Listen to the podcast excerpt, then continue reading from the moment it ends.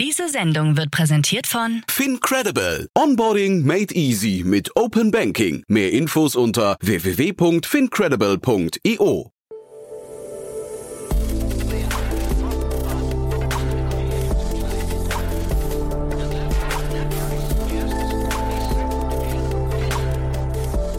Startup Insider Daily.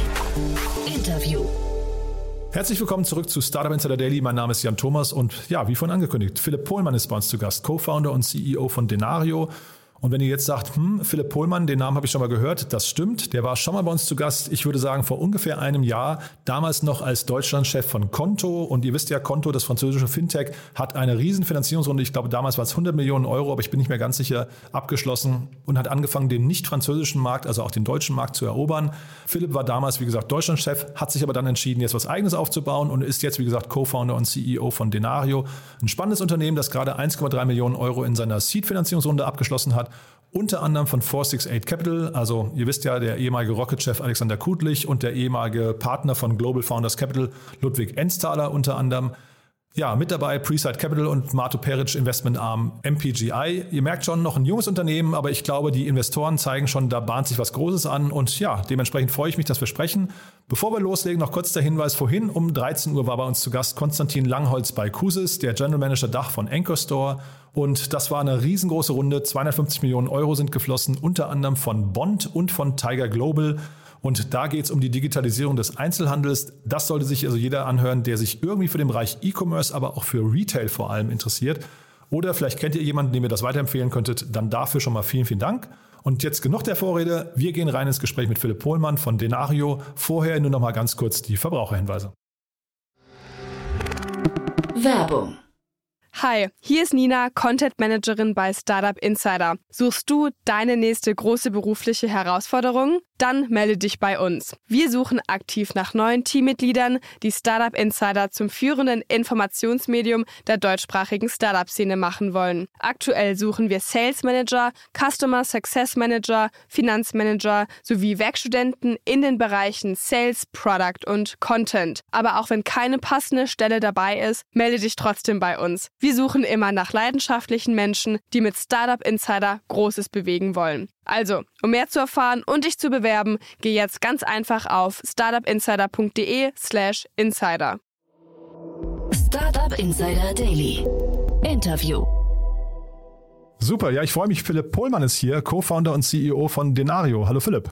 Hallo Jan, vielen Dank für die Einladung. Ja, ich freue mich sehr, dass du da bist und wir haben, wir haben tatsächlich bereits zum zweiten Mal das Vergnügen, denn du warst schon mal hier in anderer Rolle, ne? Ja, genau. Ich war damals noch bei Konto als Country Manager tätig. Mhm. Konto, für die, die es nicht kennen, mit Q geschrieben, ist ja eine B2B-Neobank, kann man glaube ich sagen, ne? die hier relativ auch ähm, mit einer großen Finanzierungsrunde im Rücken, deswegen hatten wir damals auch gesprochen, äh, in den deutschen mhm. Markt rein, rein äh, stürmt. Ich kenne jetzt da keine Details, ähm, aber wir können jetzt gleich mal über dein neues Venture sprechen. Nur Konto ist, glaube ich, auch, die haben sich gut, gut entwickelt, ne? Doch, absolut. Ähm, da steht ja jetzt auch die nächste Finanzierungsrunde an. Ach ja. Und äh, das Team auch im, im, deutschen Markt, im lokalen Markt ist noch ziemlich stark gewachsen. Super. Und ähm, dann jetzt muss man vielleicht mal ein bisschen so erzählen, wie kommt man denn, wenn man bei Konto Country Manager ist, auf die Idee, sich quasi selbstständig zu machen? Weil das klang ja eigentlich so, als hättest du eine sehr, sehr coole, ähm, sag mal, sehr coole Position zumindest und mit sehr viel Potenzial nach vorne raus auch, hast gerade gesagt, Wachstum. Ähm, mhm. Aber jetzt hast du eine, eine, neue Idee, die du verwirklichst, die ähm, ja vielleicht angedockt ist in den Space, aber ist ja auch kein direkter Competitor, ne? Ja, genau, das ist richtig. Also ich denke, bei Konto wird ja Entrepreneurship auch sehr stark gelebt. Und ich glaube tatsächlich, dass ähm, mich die, die Gründer so ein bisschen inspiriert haben, ähm, da auch mal selbst zu schauen und vielleicht auch selbst was zu gründen. Ähm, also das, das, äh, das Umfeld bei Konto ist tatsächlich so, ähm, dass man schon auch Lust bekommt, dann was Eigenes zu machen. Mhm. Und ähm, ich habe mich dann letztendlich nach einem Jahr ungefähr dazu entschlossen, das dann auch mal zu wagen. Ähm, komme auch letztendlich aus einer sehr unternehmerischen Familie und dachte mir einfach, ich, ich will den Schritt jetzt mal gehen und nicht nur drüber nachdenken. Mhm. Und das jetzige Venture ist tatsächlich ähm, ein bisschen anlehnt an den, an den B2B-Space und da, wo ich auch wirklich Erfahrungen gesammelt habe.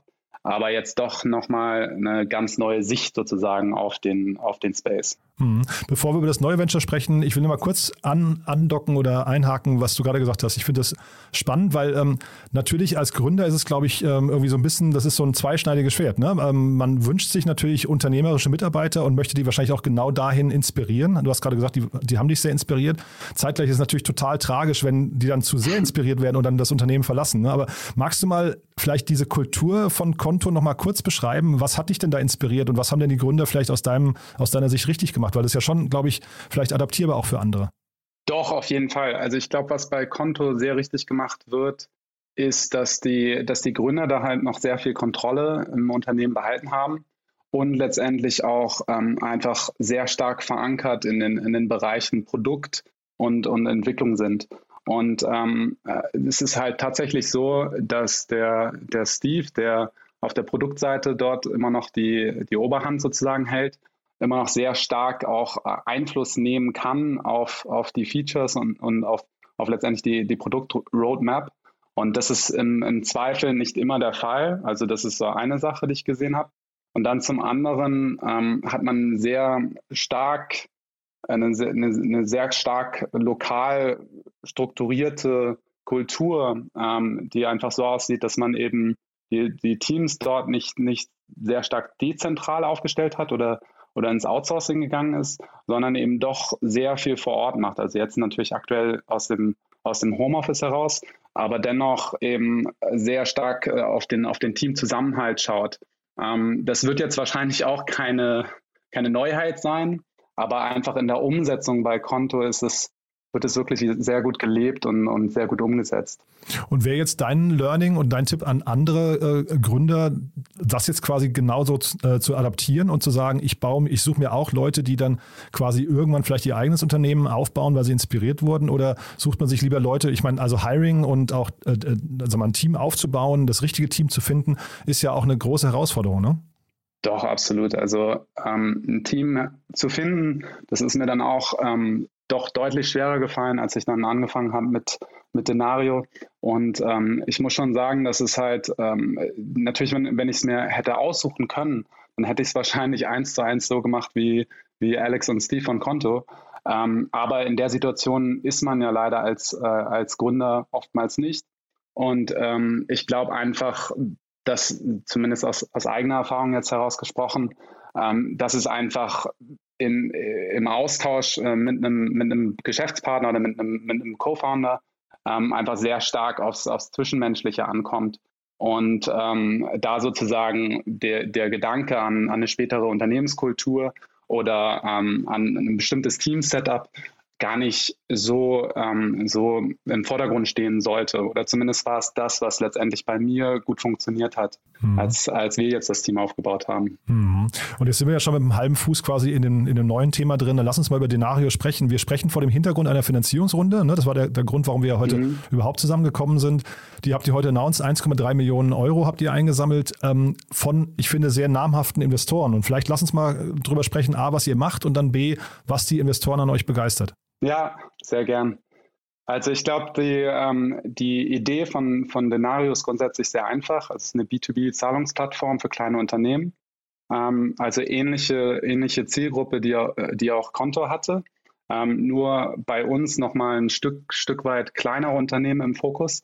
Ähm, und dann letztendlich, was sozusagen der, der Kern der Lösung ist, ist, dass wir äh, Geschäftszahlungen für beide Seiten bedienen. Also so zum, zum einen den Rechnungssteller als auch den Rechnungsempfänger ähm, abwickeln und, und dort Zahlungen abwickeln und so letztendlich eine, einen direkten Bezug herstellen möchten zwischen, zwischen den Geschäftspartnern und ähm, sozusagen in Zukunft dann auch weitere Bezahlmethoden letztendlich über die, über die Plattform abbilden wollen oder anbieten wollen und äh, stärker sozusagen in die Kommunikation zwischen Geschäftspartnern eingreifen wollen. Ähm, und ich glaube, dieser Punkt, also letztendlich dieses, diese, dieser mögliche Network-Effekt, der sich daraus bildet oder ableitet, den hat, äh, haben unsere, unsere, unsere Investoren letztendlich sehr gut gefunden und sich dafür begeistern können, ähm, weil es dann, wenn man aufs Geschäftsmodell schaut, wirklich sehr stark auf, aufs Volumen ankommt. Ne? Und gar nicht mehr so sehr auf, auf den einzelnen Kunden, sondern wirklich ein sehr, sehr großes Volumen abzubilden und über diesen Network-Effekt letztendlich die Geschäftspartner auf dieser Plattform ähm, ja, Trans Transaktionen durchführen zu lassen. Hm. Und ja, genau, das ist es. Ja, und vielleicht kurz zu den Investoren noch. 468 Capital ist im Lead, ne, habe ich richtig gesehen. Und dann Preside ja. Capital und dann Mato Peric, das ist der, der, den kennt man so aus dem Pro7 ähm, äh, Accelerator Space damals noch oder Inkubator Space. Ne? Der hat jetzt einen neuen Investmentarm oder ich weiß gar nicht, ob der neu ist. MPGI heißt der, glaube ich, ne? Mhm, ja. Genau. Genau, also schon ein wirklich sehr starkes Setup.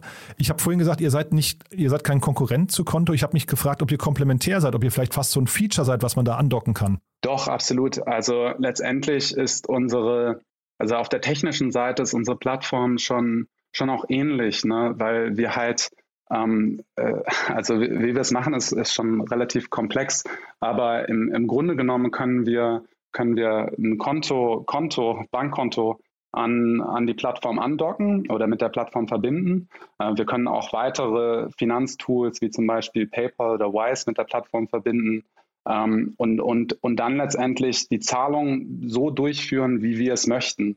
Und dieses sozusagen so durchführen, wie wir es möchten, das ist dann ähm, schon relativ technisch aufwendig und ähm, erfordert auch, dass wir nicht einfach ein reines Open Banking nutzen können ähm, weil, wir, weil wir eben auch Bezahlmethoden verwenden wollen, die die Bank, wie beispielsweise Konto, im Zweifel gar nicht anbieten. Ja. Mhm. Und dieses so durchführen, wie wir es möchten, kannst du das nochmal ein bisschen beschreiben? Heißt das dann, man kann bei euch auch mit Kryptos bezahlen oder ist das quasi dann äh, auch Ratenkauf, äh, Buy Now, Pay Later oder was heißt genau so durchführen, wie man es äh, möchte? Genau, also ich glaube, die, ähm, die Zukunft äh, sieht quasi keine Grenzen und äh, es wäre natürlich schön, wenn wir, wenn wir irgendwann in Zukunft auch, auch über Krypto-Bezahlmethodik äh, Methode abbilden könnten. Aber aktuell ähm, beschränken wir uns darauf, die, die Zahlung selbst als, als Sammelzahlung oder Massenzahlung, ähm, als, als sozusagen Mehrfachzahlung oder als Anzahlung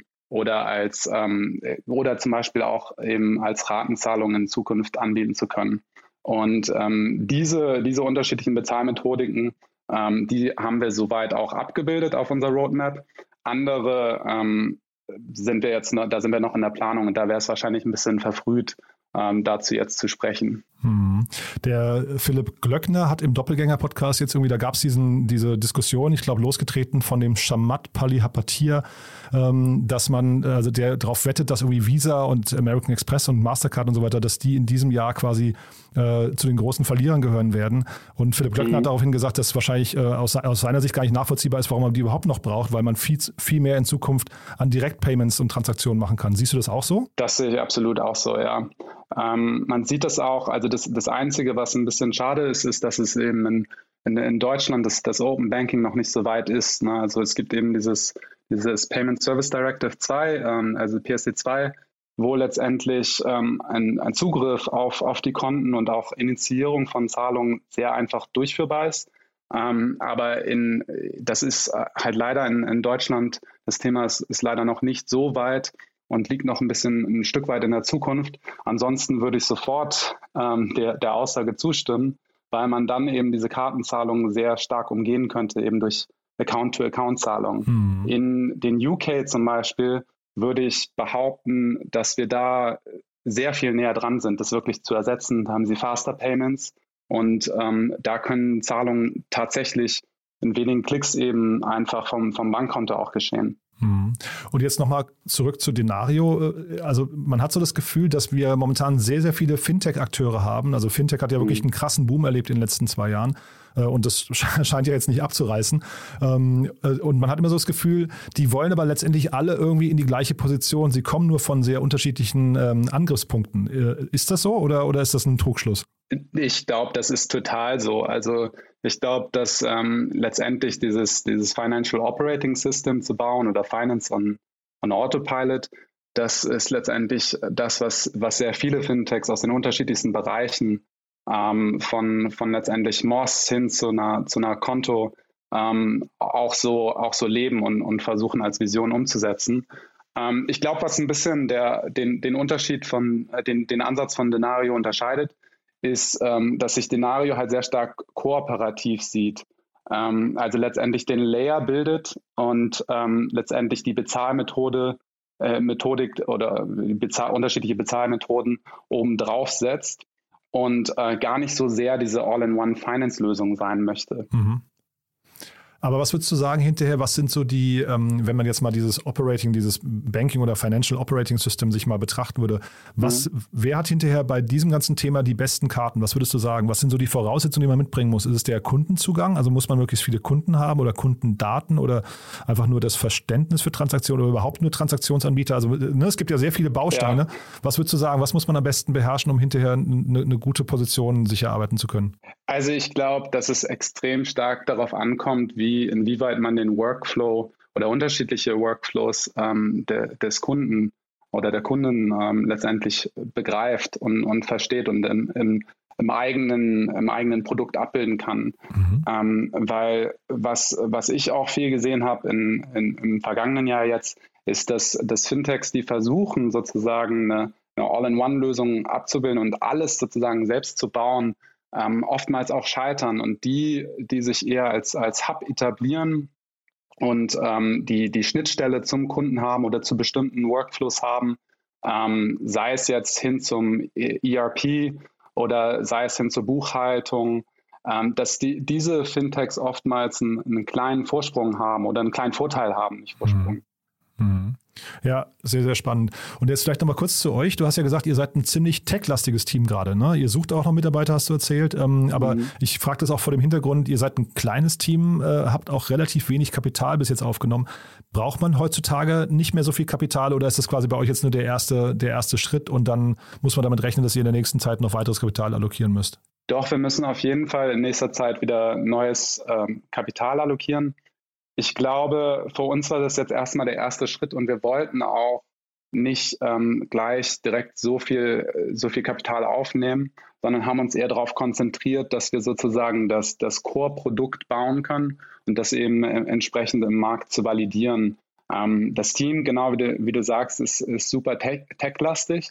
Äh, war für mich auf jeden Fall auch eine, eine, eine starke Umstellung, aber macht, macht wirklich Spaß, ähm, letztendlich mit, mit rein in einem Team mit Entwicklern zu arbeiten. Mhm. Rein, rein mit Entwicklern. Das heißt, es gibt noch im Businessbereich niemanden außer dir. Ja, genau, das ist richtig. Aber ihr sucht also, hast du erzählt, ne? Genau, also wir, wir suchen auf jeden Fall Unterstützung in, in den verschiedensten Bereichen, also von Content über Marketing hin zu auch Performance Marketing und Sales.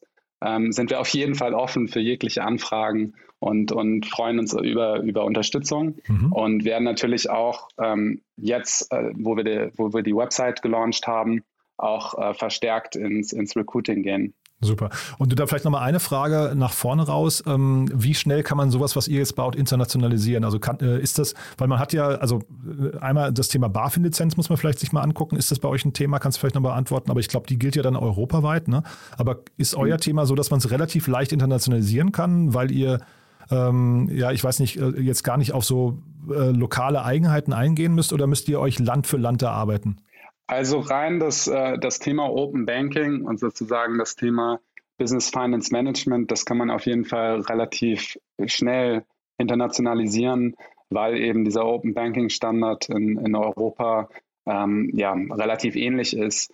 Ähm, bei unserer Lösung ist es natürlich jetzt so, dass ähm, wir aufgrund dieser, dieser Plattform und dieses zwischengeschalteten Kontos ähm, letztendlich schon schwieriger äh, oder, oder, sagen wir mal so, schon, schon einige Schritte gehen müssten, um unser Produkt schnell zu internationalisieren. Mhm. Ähm, nichtsdestotrotz, innerhalb von Europa können wir sicher ähm, ja, über, über unseren Banking as a Service Partner einige, einige Länder abbilden. Aber jetzt versuchen wir natürlich erstmal Deutschland äh, für uns zu mhm. gewinnen oder in Deutschland einen Marktanteil zu gewinnen. Und Banking as a Service Partner heißt dann automatisch, ihr braucht auch keine BaFin-Lizenz, ne? Ja, genau. In unserem Fall brauchen wir jetzt erstmal keine BaFin-Lizenz. Es ist aber trotzdem oder es ist dennoch so, dass ähm, man als, als PSP, also letztendlich als, als Pay Payment äh, Service Provider, doch ähm, einige, einige Vorteile hätte, weswegen wir jetzt auch überlegen, ähm, doch eine eigene Lizenz uns, uns zu holen. Startup Insider Daily. One more thing. Präsentiert von OMR Reviews. Finde die richtige Software für dein Business.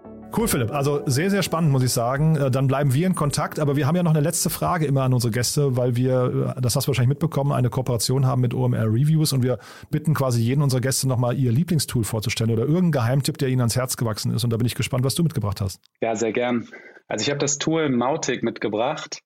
Ähm, genau für die, die es äh, eventuell nicht kennen, das ist letztendlich ein Open Source Marketing Automation Projekt. Und ähm, was mir halt extrem gut daran gefällt, ist, ähm, dass Mautic in erster Linie kostenfrei ist.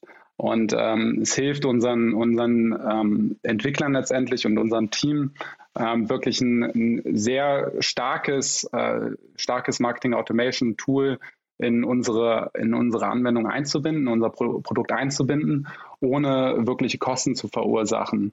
Und ist auch sehr gut an, anpassungsfähig. Ähm, und was wir damit aktuell machen, ist letztendlich, wir äh, schauen uns das ganze Thema Notification Management an und ähm, setzen auch Outbound, nutzen es auch für Outbound-Marketing-Kampagnen.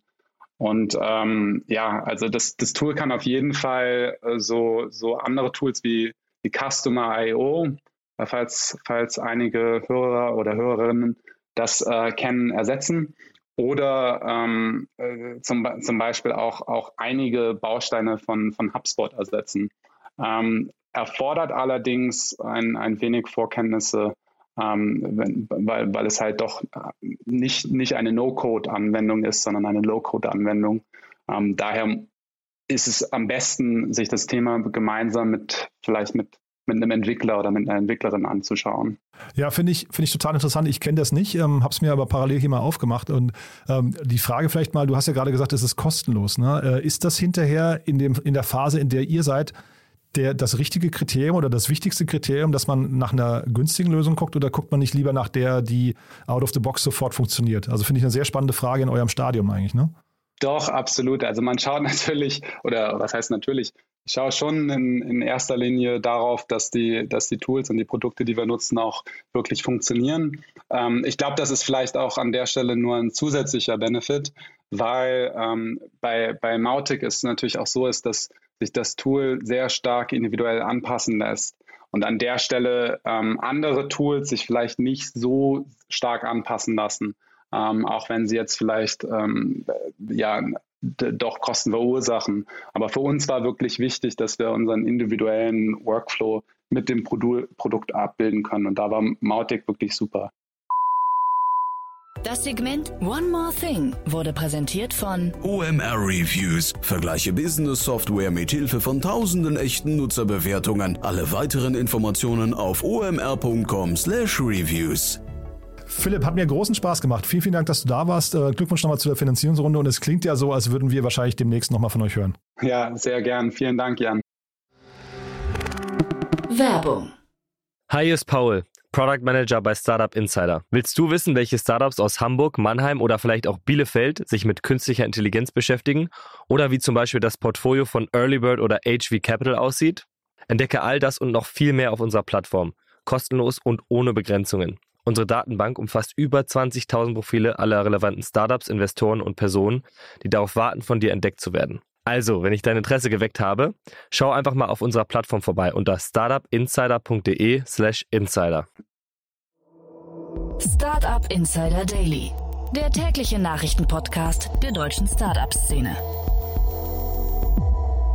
So, das war's für heute. Das war Philipp Pohlmann, der Co-Founder und CEO von Denario. Ich hoffe, es hat euch gefallen, was wir heute im Programm hatten. Ihr wisst ja, es waren zwei tagesaktuelle Gespräche. Beide Finanzierungsrunden wurden erst heute verkündet. Jetzt habt ihr quasi all euren Freunden und Geschäftspartnern gegenüber einen Wissensvorsprung. Und ja, und wenn ihr uns dafür Danke sagen wollt, dann teilt dieses Wissen gerne mit ihnen oder hinterlasst ganz kurz eine Bewertung auf Spotify. Damit helft ihr uns am allermeisten, diesen Podcast bekannter zu machen. Dafür schon mal vielen, vielen Dank und ja, ansonsten euch einen wunderschönen Tag und hoffentlich bis morgen. Ciao, ciao.